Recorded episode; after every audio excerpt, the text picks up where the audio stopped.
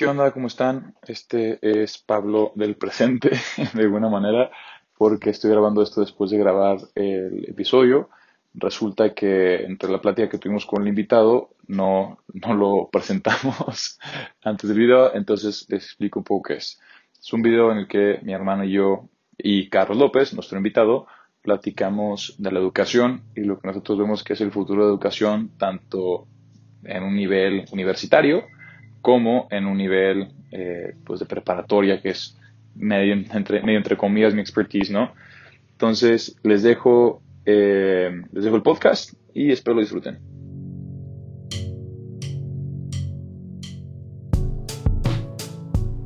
Entonces yo creo que a partir de este momento podremos empezar un poco planteando eh, qué onda con ese tema de la educación, lo que nosotros vemos como el futuro de la educación tal vez, y plantear esta incógnita, ¿no? De, del hecho que decir, la educación no va a ser la misma. Después de la pandemia. Entonces vemos un cambio radical en la manera en la que tanto las universidades, las primarias, las, o sea, las preparatorias, secundarias, llevan eh, la educación, ¿no? Nos vemos obligados por una cosa fuera de nuestras manos, por una pandemia, a cambiar nuestra modalidad a una cuestión a distancia y perdemos muchas de las cosas que antes valoramos tanto de la educación. Eh, en, en el caso de la universidad, pues obviamente la vida universitaria, el hecho de estar con amigos, de poder platicar, de poder estar en el campus y, aprender dentro de un salón. Y de eso cambia a ser aprender a distancia, aprender desde nuestra sala, de nuestro cuarto. Y hay veces que alumnos hasta desde sus baños, ¿no? Eh, me ha tocado en la poca experiencia que tengo como docente, eh, algunos alumnos que, pues sí, falta de pudor eh, tienen, ¿no? Entonces lo que queremos platicar contigo, Carlos, es posiblemente, eh, bueno, no posiblemente, va a haber un cambio en la educación, ¿no? En la manera en la que las instituciones educativas eh, educan a sus alumnos y, tiene que haber un cambio también en, las, oportunidades, pero en la manera en la que las instituciones presentan un nuevo valor a, a los estudiantes ¿no? y a las familias, al punto de que pues mucha gente llegó a dudar si iba a estar pagando o no por una colegiatura, por la calidad, etcétera, etcétera. Entonces, lo que queremos saber es, desde tu punto de vista, como vicerrector académico de la Universidad Panamericana, que nos digas tu opinión de, de, qué es lo que se viene en estos tiempos que ya estamos entrando a una educación híbrida y posiblemente ya en una presencialidad permanente, ya que acabe esto del COVID. ¿Cuáles son los cambios más notorios que se verán en la educación? Pues yo creo que primero que nada, como bien comentas, el, tema de la pandemia, pues es un, tema que vino a, a, sacudir a todo el mundo y que para muchos autores dicen, no, pues es el peor en los últimos 50 años, pero me gusta más la perspectiva de otros que dicen es lo peor que ha sucedido desde hace 100 años, ¿no? Porque pues no solamente fue una crisis... Eh, económica, sino también, o no solamente fue una crisis de salud, sino eso generó pues crisis económicas, crisis sociales, sin duda alguna. Es un momento, de Economist decía, y lo decía muy bien, que para este año pues esperaba que en muchos países, y ustedes lo pueden empezar a ver en noticias, como líderes autócratas, ¿no? Eh, pues empiezan a tomar ventaja de esta situación, que, que la gente esté encerrada, que a lo mejor los medios están más volcados al tema de la pandemia, de la vacunación, de los lockdowns, de los regresos, de los no regresos, y toman ventaja de esto, ¿no? Entonces, yo creo que esta situación pues vino, como lo decía, sacudir y este sacudir hace que las personas reaccionemos de manera diferente. Entonces, creo que del mismo, de, misma, de la misma forma afecta a la educación. ¿Qué quiero decir con esto? Que no necesariamente a todas las instituciones ni a todas las personas los afectó de la misma manera. Yo estoy casi seguro que puede haber alumnos, porque los tengo, alumnos de, licenciatura que dicen, no, pues yo no puedo estar en mejor momento que ahora porque pues antes a lo mejor no podía yo estar en mi casa, que vivo en Hermosillo o que vivo en Culiacán, o si quiero viajar a San Antonio, o si quiero bajar a la playa, no lo puedo hacer.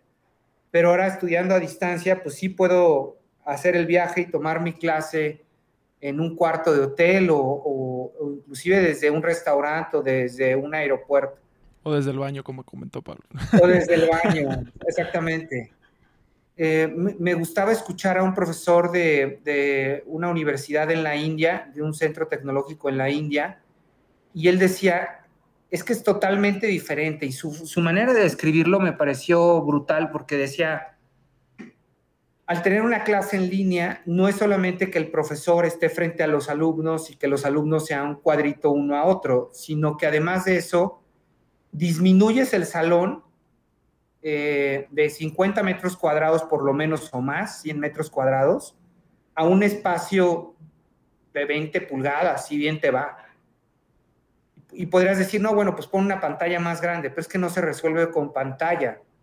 El hecho de estar en un salón implica que estés utilizando todos tus sentidos, ¿no? Ayer este, leía, bueno, pues leo cosas todo el tiempo, ¿no? Pero leía un pensador y decía, es que aprendemos con todos los sentidos y es bien cierto.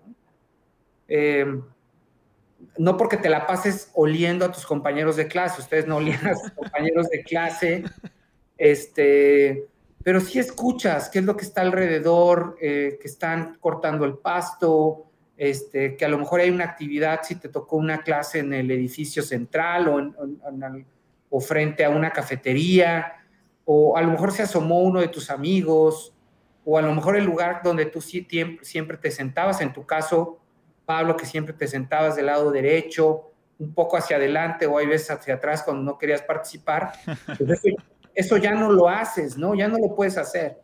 ahora es diferente eh, y, pues tienes que aprender pues una, una cámara y parecería ser pues que todo depende de este, de este espacio, ¿no? Y por otro lado también, Em, pues que se pierde esa proximidad. Podríamos decir es que se, sigue teniendo en Internet, pues sí, sí se sigue teniendo, pero no es lo mismo la conversación que estamos teniendo ahorita, que yo los conozco a los dos, que ya hemos tenido mucha convivencia fuera de, y pues que esto es como continuar lo que ya habíamos iniciado anteriormente, pero cuando por primera vez el alumno conoce al, al profesor y el profesor al alumno, híjole, pues creo que ahí puede llegar a ser un poco más complicado.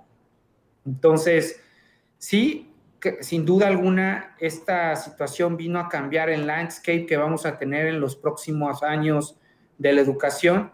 Sin embargo, creo que también vino a darnos una, una sacudida en cuanto a decir, oigan, eso que decían muchos de que la universidad tradicional desaparece, pues no es cierto. Porque también hay muchos alumnos, regreso al segundo caso, que dicen, no, yo si no es presencial no puedo aprender, si no es presencial me cuesta mucho trabajo, me distraigo con mucha facilidad, no soy autogestivo. En el caso de los dos, son autogestivos, o sea, son responsables, tendrían que llevar materias, etcétera.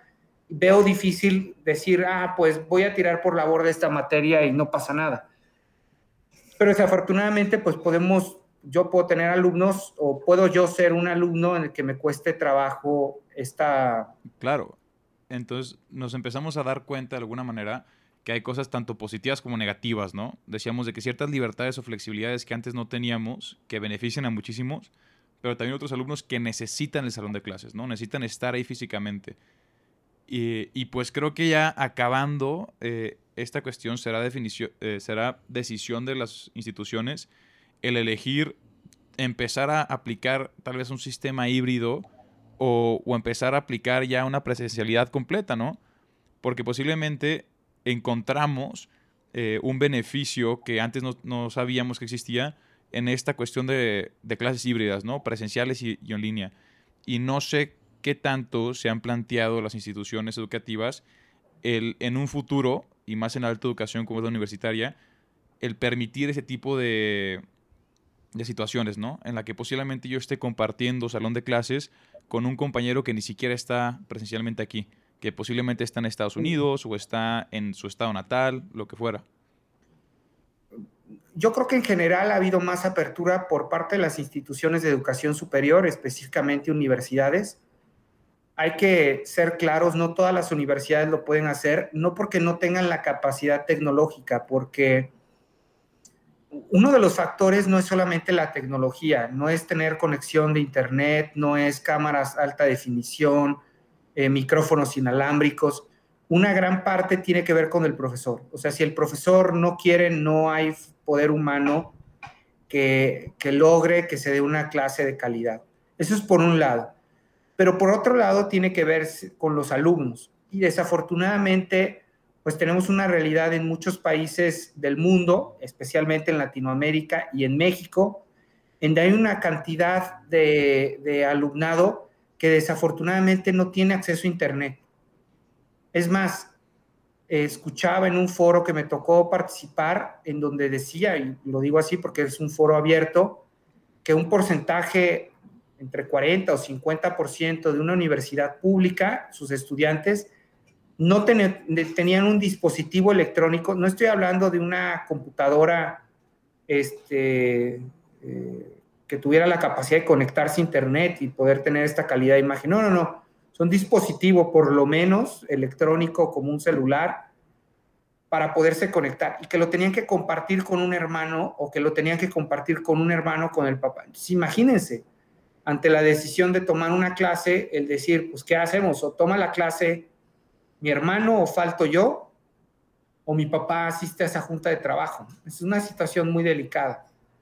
Entonces yo creo que es ahí en donde, pues sin las herramientas básicas, eh, no se pueden hacer esos cambios. Hasta ahorita se ha platicado sobre el tema de hibridez, de online, presencial, asíncrona, asíncrona, asumiendo que todo el mundo tiene el mismo acceso a, dispositivos, a Internet, pero la realidad es que no es, este, no, es, No es la realidad exactamente, ¿no? Sí, muchas de estas cosas realmente las decimos desde nuestro privilegio, por así decirlo. Este, conocemos que la Universidad Panamericana, donde nosotros estudiamos y, y, tú trabajas actualmente, este, donde yo estuve trabajando también un tiempo, y a mí me tocó también ver mucho el impacto que hubo internacionalmente, porque era justo donde, donde yo estaba trabajando, donde sí hubo muchos países que cancelaron clases, que porque justo los alumnos no tenían esas herramientas, dijeron, ¿sabes qué? De aquí, a partir de aquí se cancela el año escolar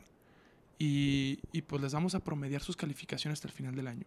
Y solo los mejores colegios, o los que tenían mayor privilegio, fueron los que se dieron el lujo de continuar dándole clases a sus alumnos, porque el gobierno como tal había cancelado las clases.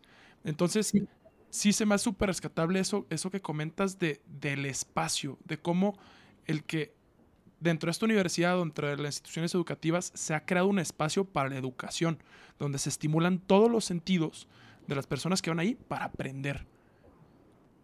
Exacto. Y además, que no necesariamente la escuela que tiene los recursos o la universidad que tiene los recursos es mejor que otra. Yo pienso que parte de esta calidad educativa y exigencia académica viene en función de los profesores. Entonces, si una universidad tiene excelentes profesores, pero no tiene esta eh, capacidad de inversión en tecnología, híjole, ya está en desventaja. O si los alumnos no tienen ese acceso a tecnología, híjole, pues ya también están en una desventaja y me parece una injusticia muy, muy fuerte, ¿no? Yo recuerdo hace muchísimos años, terminando la universidad en el 97, yo creo que ustedes ni habían nacido. Yo, yo nací ese año. Ah, bueno. Pues fíjate, en el 97 estaba terminando Rodrigo la universidad y entonces entré a trabajar como asesor, como consultora a Secretaría de Educación Pública del Estado de Puebla a, un, eh, a una institución que era como paralela a la Secretaría, que se llamaba de, eh, Universidad del Desarrollo. Yo me encargaba de ver como 100 bachilleratos de desarrollo y esos bachilleratos tenían un esquema diferente en donde estudiantes que no estaban en edad de preparatoria, sino que ya eran adultos, este, podían llevar su bachillerato y terminar en comunidades muy alejadas. Y bueno, se dotó a todos esos lugares con computadoras, con software, tenían que conectarse a Internet y el problema Número uno es que muchas comunidades no tenían internet. Número dos, que aun y cuando ya se tenían los programas cargados, muchas comunidades no tenían luz eléctrica. Y número tres, yo recuerdo una localidad que decía, pero ¿por qué no se conectan? Dices que para, para conectarnos necesitamos tal aparato y tal aparato requiere celdas solares y pues si tú sales a ver, pues están las nubes y cuando hay nubes, pues no carga el aparato y se acabó. Entonces, no podemos perder de vista esa realidad. Pero bueno, regresando al, al tema, creo que sí, vino a cambiar y en general para eh, las universidades e instituciones donde el alumno y la institución tiene acceso a estas tecnologías, sin duda alguna, eh, es una opción que se abre y que ya vino para quedarse y que creo que todos estamos explorando, no solamente para abrir programas nuevos en línea, sino también para que los que ya tenemos, como tú decías, Pablo, ofertarlos a, lo mejor a algún alumno que antes no lo estaba tomando, ¿no? Em, y eso era algo que antes no se podía hacer, ¿no? Es, eh, antes era como selectivo, o, o todos presencial o todos en línea. Pocas universidades tenían estos esquemas híbridos y ahora, bueno, pues ya va a ser un, tiene que ser una, una cuestión muy normal e inclusive en las primeras etapas de la apertura, pues porque no, aunque estemos en semáforo verde, no quiere decir que todo el mundo pueda regresar. Tiene cierta capacidad de cupo y algunos podrán y otros no. Entonces, Carlos, viendo ya a futuro, ¿no? Y un futuro, eh, pues, positivo en el cual ya no existe el COVID en el mundo, o está, pero ya estamos a salvo de él. Estamos en posibilidades de regresar un 100% de la presencialidad las escuelas ya se están eh, planteando el hecho de, oye, ¿vamos a volver al mismo sistema que teníamos antes? ¿O vamos a cambiar y a innovar en lo que tenemos? Y en especial sobre esta idea, me gustaría preguntar tu opinión. En tu opinión, regresando ya a una normalidad en el mundo en la cual el COVID ya no es un factor, ¿cómo veremos ahora la educación? ¿Cuál será el nuevo tinte de la educación? Sí, y cuáles son justo esas cosas que llegaron para quedarse a pesar de que se regrese a la normalidad? A ver, sin duda, yo creo que mm, se va ya el tema de hibridez, el tema de online, ya vino para quedarse. Entonces, ante esa presencialidad 100% que va a existir en algo, tarde o temprano va a existir, eh, ya vino para, para quedarse. ¿Por qué? Pues porque antes, si tenía yo que traer a un profesor o invitar a un profesor extranjero eh, para venir a dar una sola sesión, pues no es lo mismo que decirle, híjole, conéctate y a lo mejor, pues, lo que te tardas en conectar y, estar en un lugar sin ruido y que tenga una buena conexión de internet y das tu sesión, a decirle, oye, pues tienes que separar dos días de tu agenda o tres días de tu agenda, o a lo mejor más si es que vienes de un, de, de un vuelo transatlántico de Europa, pues es más complicado. Por otro lado, los costos, ¿no? Porque pues, hay que pagar más, pero también el profesor tiene que incurrir en otros costos porque deja de hacer otras cosas. Y cara a los alumnos hay mucha conveniencia porque pues da mayor flexibilidad. Yo pienso en los alumnos foráneos, que hoy por hoy pues muchos están tomando clase fuera y es una de las desventajas, hay que ver las ventajas, ¿no? De las cosas malas, las buenas. Yo creo que esto ya vino para quedarse porque pues habrá muchos alumnos que estén, ahorita están estudiando fuera y que ante esta presencialidad de 100%, pues a lo mejor podrían hacerlo en línea, no en un semestre normal, pero imagínense un semestre de verano, un semestre de invierno que dura unas cuantas semanas y que pueden regresarse a su casa, ¿no? Y en la mañana te levantas, este, desayunas con tu familia, tienes tu clase tres, cuatro horas, y después comes con tu familia y después pues, te vas con tus amigos. ¡Wow! Pues eso no lo, no lo podrías haber hecho, ¿no? Eh, entonces yo creo que por ese lado vino para quedarse y por otro lado va a dar mayor facilidad en ampliar el mercado desde el punto de vista geográfico. Porque ahora pues no, no estamos circunscritos solo a zona metropolitana de Guadalajara, sino a otras localidades. Yo, yo, ustedes saben que soy profesor, me encanta ser profesor y normalmente en mi salón, Pablo, tú recordarás que tenemos pues casi casi más de la mitad de estudiantes extranjeros, si no es que la mitad. Y enriquecen muchísimo la calidad de la clase. Pues desde que empezó la pandemia, este, no quiere decir que no haya tenido, cuando empezó, este, mis estudiantes siguieron siendo estudiantes, aunque regresaron a sus lugares de origen, Inglaterra, Alemania, Holanda, pero justo este semestre eh, ya no tengo el mismo número, pero sí tengo cuatro estudiantes, que, perdón, tres estudiantes extranjeros, ¿no? Entonces, que están de intercambio aquí en México, pero sin estar en México. Entonces, eso sería algo impensable, ¿no? Tomando clases eh, y en un esquema que les es muy conveniente. Entonces, esa riqueza que tú decías, Pablo, pues igual se está teniendo ahorita, pero teniendo acceso a la virtualidad. Y yo creo que aquí tomamos esta parte que es muy positiva del cambio, pero claro que viene con sus signos de interrogación, ¿no? Y yo recuerdo haber tenido una conversación justo empezando la pandemia con un empresario ya de, tercera edad, mayor. Y me decía, yo personalmente, si siguiera activo en el mercado laboral, no contrataría egresados que están saliendo de una escuela en línea. ¿Por qué? Porque pensaban que se perdía eh, como que esa eh, calidad en el hecho de que las clases ya son en línea. ¿no? Como está cambiando el formato, decían, no confío ahora ya en los egresados de una escuela en línea. Eh, ¿Qué le dirías a, esas personas que cuestionan mucho la calidad en este cambio de modalidad? Eh, quisiera decirlo de otra forma, pero no puedo. Yo le diría que está rotundamente equivocado. porque al igual que hay instituciones malas y buenas en presencial, hay instituciones malas y buenas online. eso es un hecho.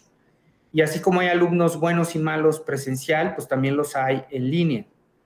Sin embargo, yo creo que un alumno que estuvo expuesto a clases presenciales y de la noche a la mañana le cambian el esquema en línea y él bajo viento y marea, este, contra viento y marea, perdón, toma esas clases en línea y logra terminar su carrera universitaria, está en otro nivel desde el punto de vista profesional para afrontar lo que otra persona en lugar de hacer eso, decidió dejar de estudiar y tomarse un año sabático, ¿no? ¿Sabe Dios qué fue lo que hizo ese año sabático? ¿No? Eh, pues obviamente la aprendizaje. No se puede ir a ningún lado. Pues no se puede ir a ningún lado. Entonces le decía, esto mismo diferente me lo plantaban papás de nuevo ingreso. Oye, prefiero que mi hijo se espere seis meses o un año. Por favor, no lo hagas. No lo hagas porque el cerebro se deja de acostumbrar. Es como ir al gimnasio. Pues cuando tú dejas de estudiar, es como si tú dejaras de ir al gimnasio, ¿no? Pues cuando tú dejas de ir al gimnasio, bueno, ya hago ejercicio, pero ya no como cuando estaba más poco. Dejo de ir al gimnasio, dejas de, yo recuerdo cuando, cuando hacía ejercicio en máquinas o cargando pesas, pues dejaba de ir una semana, híjole, o sea, me costaba mucho trabajo regresar al, al peso que estaba cargando anteriormente. Y lo mismo cuando hace ejercicio, ¿no? Pues exactamente lo mismo sucede en el estudio. Imagínate un alumno que deja de estudiar seis meses, que acaba de terminar la preparatoria, que ya trae un ritmo de estudio. Ahora, imagínate ese mismo alumno un año. No, bueno. No. Peor. Un alumno que ya venía encarrerado, que ya traía toda la velocidad, todo el ritmo del mundo y deja de estudiar el último año de su carrera para irse a ese entre comillas, año sabático. Vamos a suponer que se vaya a trabajar. Está muy bien, no perdió el tiempo porque se puso a trabajar.